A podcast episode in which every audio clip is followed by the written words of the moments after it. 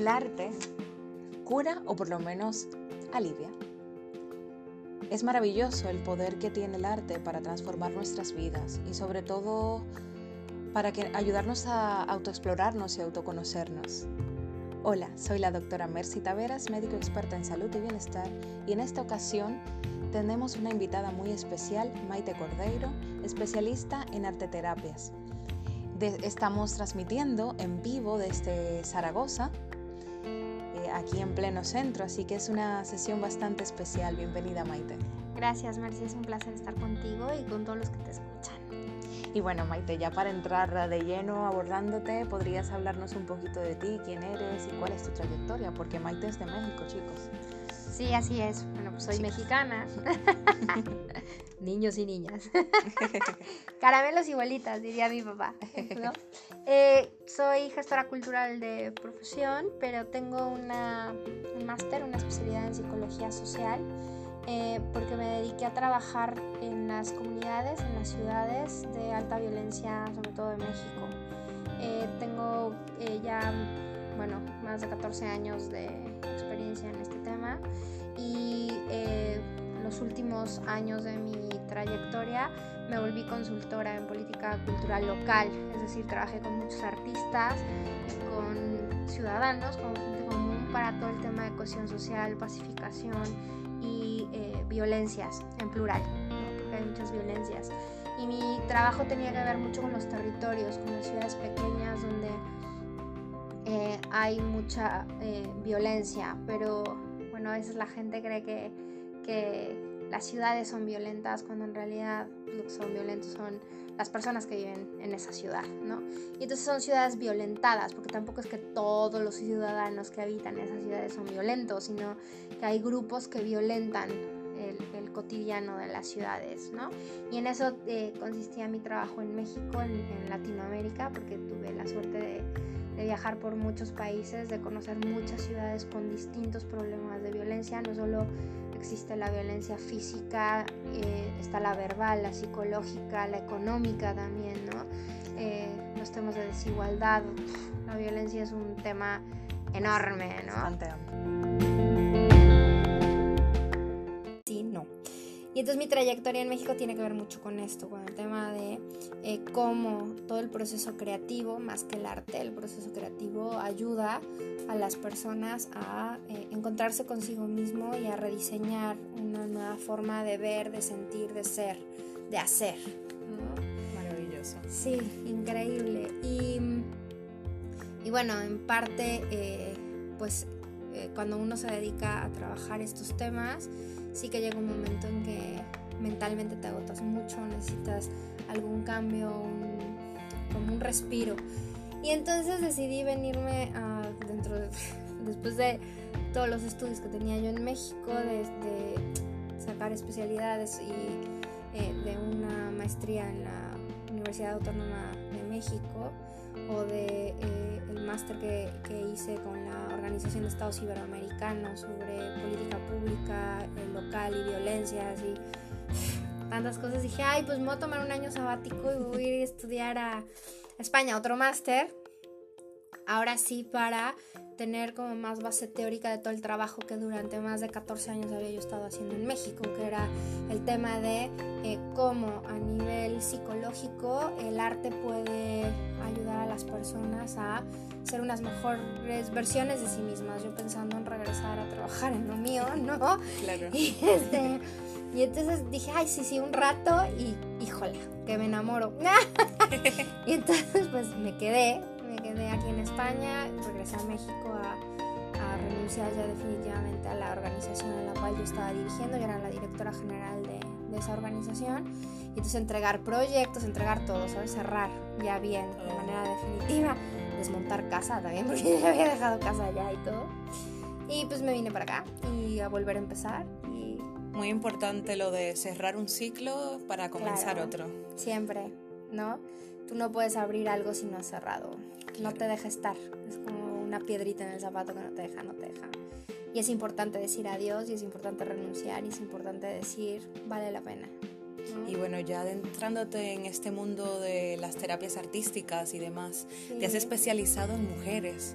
Cuéntame, ¿qué te ha motivado? ¿Qué ¿Cuál es tu impulso con esto? Pues porque la mayoría de los proyectos que hice en Latinoamérica eh, me di cuenta que la mujer es un, es un miembro de la sociedad que, que mm, necesita mucho creer en ella misma, necesita mucho de verdad reinventarse, de verdad eh, empoderarse eh, pero no desde un sentido de, claro, soy mejor que eh, el hombre, sino empoderarse en el sentido de su propia vida, decir, sí, valgo la pena, sí, soy valiosa, sí, tengo mucho que aportar, sí, eh, conozco perfecto cuáles son mis habilidades, mis capacidades, aquello que me hace diferente, única, sí, se vale que ejerza yo de madre, de esposa, de amante, de amiga, de hija, este, de hermana, de todo, eh, y a veces las mujeres creemos que, tenemos que disfrazarnos de esos roles que tenemos que ir eh, realizando por la vida, cuando en realidad no. En realidad es integrar todos estos roles que hacemos en ti misma. Es decir, eh, cuando eres esposa no puedes dejar de ser profesionista. O sea, no se puede y estar cambiando estos roles desgasta mucho emocionalmente. Sí, que de hecho muchas mujeres viven esa sobrecarga emocional de compensar eh, su trabajo del día a día con las labores de casa, con un montón de cosas más. Y es como que para tener una a veces sientes que tienes que renunciar a la otra. Y, no, es así. no. Más bien tienes que encontrar un punto, un equilibrio y entender cuáles son tus limitantes y que sola no puedes y que necesitas ayuda. Eh, y no es tanto de, ay, ayuden en casa, ¿no? Por ejemplo, esto que yo siempre eh, eh, discuto mucho por este término de, es que hay que ayudar en casa. Perdón, no, no se ayuda en casa, se colabora porque todos se ensucian, todos usan y todos viven, todos colaboran, son un equipo, ¿no? Cuando tú estás en un equipo de trabajo, tú no le pides a tus subordinados que te ayuden, ¿no? Le pides a tus subordinados que por favor eh, hagan su trabajo, ¿no? Y todos en casa, de acuerdo a la edad que tienen, tienen que colaborar. Exactamente. Así, tiene que ser. Y eso te facilita todo, pero además no solo ahí, sino pues tus amigas, tu pareja, eh, tu familia, tu trabajo, todo. Tienes que entender que no eres una super mujer, ¿no? Este, de hecho tengo unas dinámicas muy bonitas de las que me vienen eh, con mucho estrés que la dinámica la, la, englobé en un proceso que se llama Soy super mujer y estoy agotada. Claro, pues cómo no, si quieres hacer de todo y al final pues no puedes. Claro, que a veces es importante reconocer que necesitamos esa ayuda. Y que tenemos límites. No somos lamentablemente la mujer maravilla. No. aunque tengamos todos los poderes. Exactamente. Pero pues hasta los superhéroes entienden cuáles son sus limitaciones, ¿no? Exactamente. Así es. Y pues bueno, eh, hemos escuchado en algún momento de algún tipo de terapia creativa, que danzoterapia, que risoterapia, hay un montón de terapias. Pero ¿qué es esto del arte terapia? ¿Me puedes definir un poco de qué va? Sí, bueno, en realidad soy terapeuta artística, es decir, eh, manejo eh, música, movimiento corporal o danza, teatro y arte plástica, ¿no? Lo que sucede es que dentro de mi formación, eh, fuera de, lo que fue ya específicamente eh, terapias artísticas, eh, me muevo muy bien en todo el tema del arte plástico, ¿no? Este, también por mi formación como gestora me especialicé en temas de técnicas y materiales plásticos, este, entiendo muy bien los materiales, cómo se comportan, las posibilidades que te ofrecen y tal. Y entonces, eh, claro que me enfoco mucho a trabajar en, en arte terapia, pero también eh, hice danza contemporánea durante más de 20 años, entonces entiendo perfecto el movimiento del cuerpo, los procesos, el tema de la expresión corporal eh, y además soy actriz de doblaje, o sea, soy multitask. O sea, que la creatividad para ti es fundamental. Es indispensable en mi vida.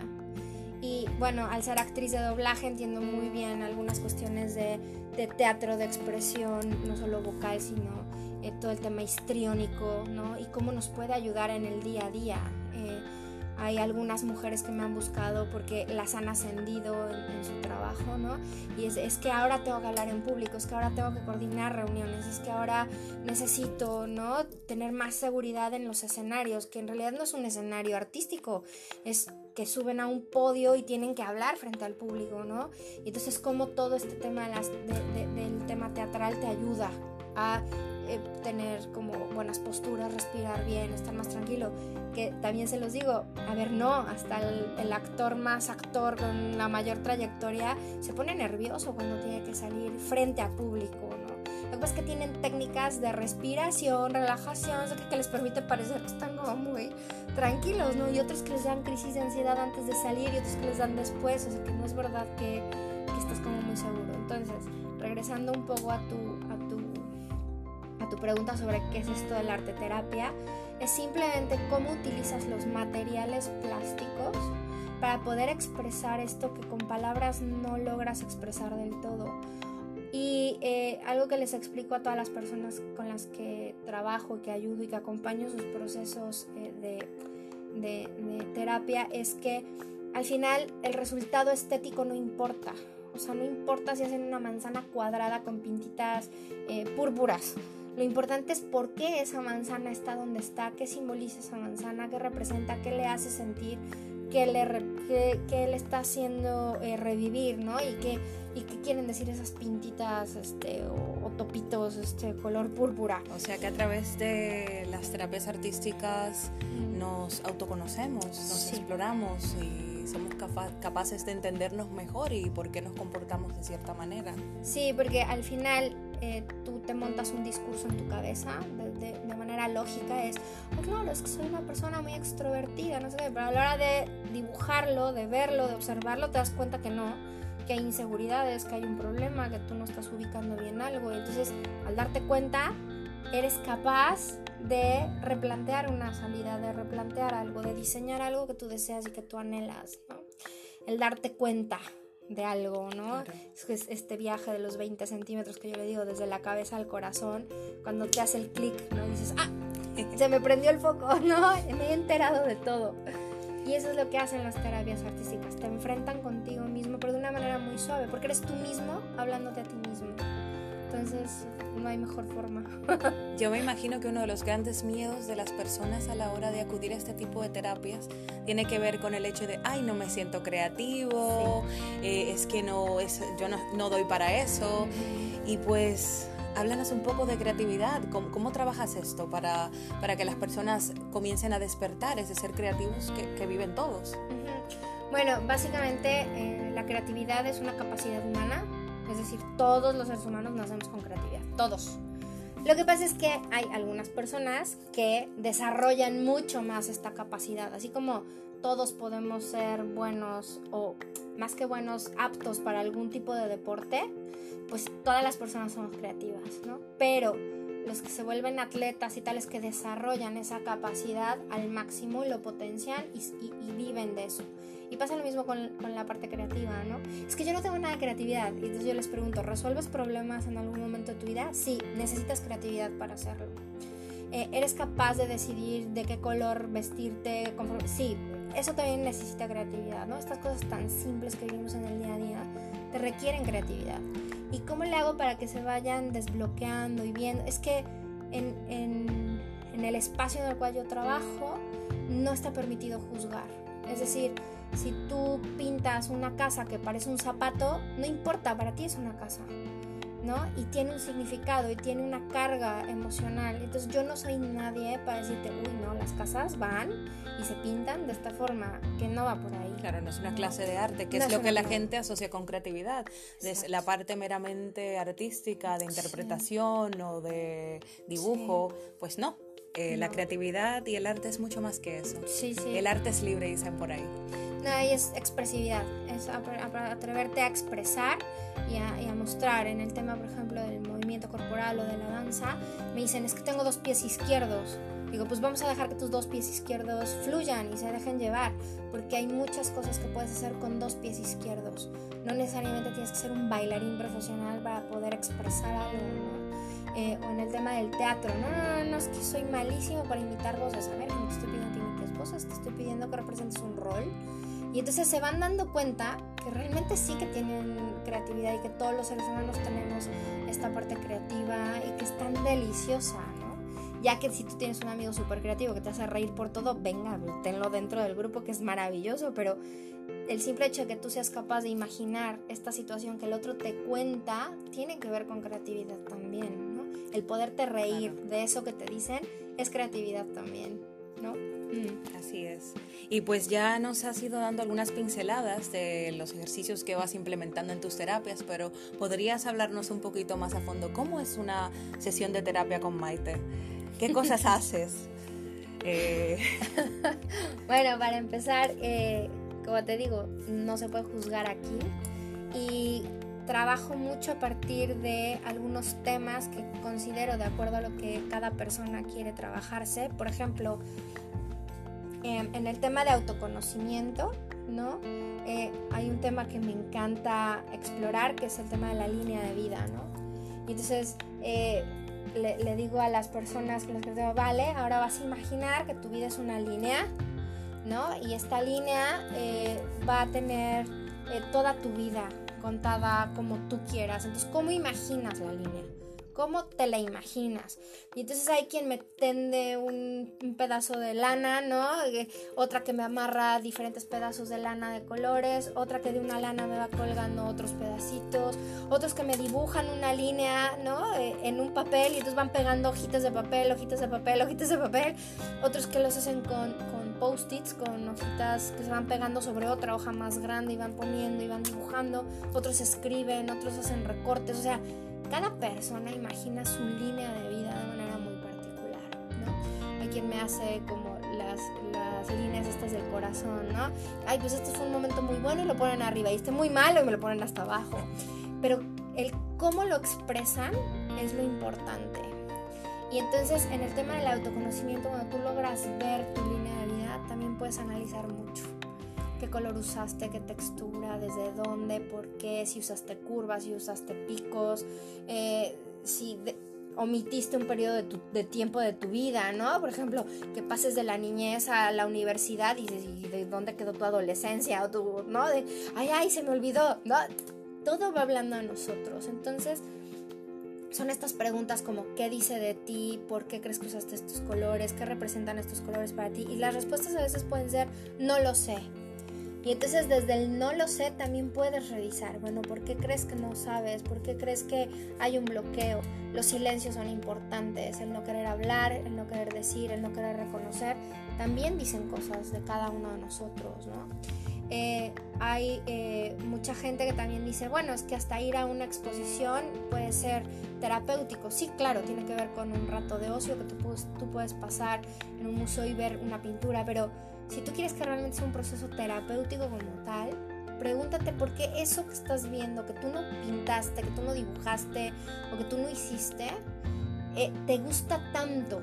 ¿Qué dice de ti esa obra de arte? Porque el arte habla de nosotros de nosotros como seres humanos, de nosotros como personas, pero de nosotros también como cultura, ¿no? Tiene mucho que ver de dónde venimos, quiénes somos. No es lo mismo ser eh, una mujer de 1,80, blanca, eh, de cabello pelirrojo en eh, África, que en Noruega, ¿no? Y viceversa, ¿no? muchas claro, y también el estrato social tiene mucho que ver, dónde te has educado, al lado de quién, ¿no? Todo habla de ti, todo, todo, todo, la comida que te gusta, que es otro tema creativo interesantísimo, el tema de la gastronomía se nos daría para otro programa. Eh, pero todo, todo lo que hacemos, cómo nos vestimos, cómo nos sentamos, todo va hablando de nosotros. Y todo eso se analiza en, en este estos espacios de terapia, ¿no? ¿Qué dice de ti? Y a partir de eso van resolviendo, van viendo eh, qué es lo que tienen que trabajarse, qué es lo que tienen que, cambiar, que modificar, que transformar. Maravilloso. Hablo mucho, ¿verdad? No, no, no, está bien. Yo creo, yo creo, que todos hasta este punto vamos encantados y pensando, yo quiero, cuando para mí, y pues justamente eso te quiero preguntar. Este tipo de terapias está abierta a todo el mundo. ¿Quién es el público? ¿Quién necesita? ¿Y cómo se benefician las personas? Ya has mencionado muchísimas cosas, muchísimos beneficios, pero cuéntame. Ya, claro. Bueno, yo, como bien dijiste, estoy especializada en mujeres, ya dije por qué, pero también trabajo con hombres. Tengo, de hecho, en, mi agenda tengo algunos hombres. La gran mayoría son mujeres, pero trabajo también con hombres que me. Así que chicos, no se limiten. No, no se limiten, que también trabajo con, con hombres. Y de hecho, eh, los, los tres hombres con los que estoy trabajando son creativos. es gente artista, son artistas que tienen, están pasando por un bloqueo y los ayudo, ¿no? Bueno, uno de ellos es artista y es empresario. Resulta que su bloqueo le viene en el tema empresarial y estamos trabajando con unas cosas ahí muy interesantes sobre desbloqueo. Eh, no trabajo con niños, eso es cierto. También me han buscado mucho para ver si trabajo yo con niños y tal. La verdad es que no. El trabajar con niños requiere otra especialidad. Es un tema muy delicado trabajar con nuestros niños. Tiene que ser un profesional, entender muy bien cómo funciona el cerebro de los niños, desde dónde, el tema emocional y tal. Yo trabajo con jóvenes y con personas adultas adultos de cualquier eh, edad, ahí sí. Em, con ancianitos tampoco trabajo porque es otra especialidad, ¿no? Entender las necesidades de... Grupos que tienen necesidades específicas. Sí, son grupos eh, con necesidades muy específicas. Tampoco trabajo con personas con alguna, este, em, con alguna, eh, ay, se me acaba de ir el nombre, este... Ay, con algún trastorno de la personalidad, no trabajo tampoco trastornos. Este, si bien es cierto que trabajo mucho con estrés, con ansiedad y con, y con depresión, pero no como trastorno, sino como estos momentos de tu vida en donde te sientes depre, ¿no? Que no llega a ser una depresión que necesita medicación, sino un momento duro. Claro, y que quede muy claro que el, arte terapia no es un proceso, eh, como diríamos, es terapéutico, pero necesitamos también complementar con otros servicios en caso de trastornos de este tipo que pueden requerir medicación, que también acudir a un psicólogo sanitario que esté acreditado. Sí, pues totalmente. No, de hecho yo trabajo con un psicólogo sanitario, es decir, cuando yo veo que hay un caso, una persona que viene por un tema de, ay, quiero encontrar mi propósito de vida y de repente veo que hay algo muy fuerte en su historia, llamo al psicólogo clínico y lo, lo, lo, derivo, porque eh, hay que ser muy serio en este trabajo y, la verdad es que tú, si tú amas lo que haces y no quieres dañar a la otra persona, tú tienes que ser honesto primero contigo mismo y después con la otra persona y decirle, en esto yo no me puedo meter. O para poder que sigamos trabajando para encontrar tu propósito de vida, primero tienes que resolver esto otro. Pero yo no te puedo ayudar en esto. O personas que me buscan, por ejemplo, por ansiedad o por depresión y me doy cuenta que es, es un trastorno, que no es lo mismo. Me pongo, es que me pongo súper nervioso y me da como un palpito, no sé qué, no sé qué, antes de hacer X actividad eso es muy puntual, es aprender a respirar, aprender, ¿no? Pero cuando la persona vive constantemente con estos nerviosismos que no pueden ni salir de su casa, eso ya es un trastorno, es algo más fuerte y también lo derivo o con un psiquiatra o con el psicólogo eh, clínico con el que trabajo. Este, y también el psicólogo clínico cuando ve que es una cuestión que puede trabajarse desde otro lugar, pues me deriva a él también gente, o sea, hay que aprender a trabajar en equipo. interconectado, ¿no? Eh, reconocer tus límites. Otra vez, el tema es reconocer tus límites. hay, temas donde yo no me puedo meter. Y claro, y saber que nos podemos beneficiar muchísimo de, este tipo de terapias, no solamente si sentimos que queremos descubrirnos más, quizás simplemente por explorar y descubrir cosas que no nos imaginábamos de nosotros mismos. Sí, sí, sí, sí. Eh, muchos jóvenes vienen porque están medio perdidos para escoger eh, un carrera o, qué, o a qué dedicarse y que el test este que les hacen en las escuelas y tal no les aclara demasiado el tema, bueno, pues empezamos a buscar, ¿no? Todas estas capacidades, habilidades, lo que puede hacer. No es que salgan con la carrera exacta, ¿no? De, ay, claro, voy a estudiar medicina, no sé qué, no sé qué. No, pero por lo menos saben que tiene que ver con un tema de ciencias de salud, que son muy buenos para eso. Y sus ofertas o sus, o sus opciones se reducen tanto que son capaces ya de tomar una decisión, ¿no? Hasta, hasta para eso, o lo que decía yo de este hombre que tiene un bloqueo empresarial este, muy fuerte y que es una cosa muy puntual, es un bloqueo empresarial porque él quiere tomar una decisión corporativa, pero está bloqueado, ¿vale? Y estamos trabajando eso, Maravilloso. Hasta personas que quieren de verdad conocerse y entonces son procesos más largos, pero que tienen que ver con una exploración hacia adentro, ¿no? Sí, son cosas maravillosas. Maravilloso este tipo de terapias para autoconocernos y transformarnos a la vez.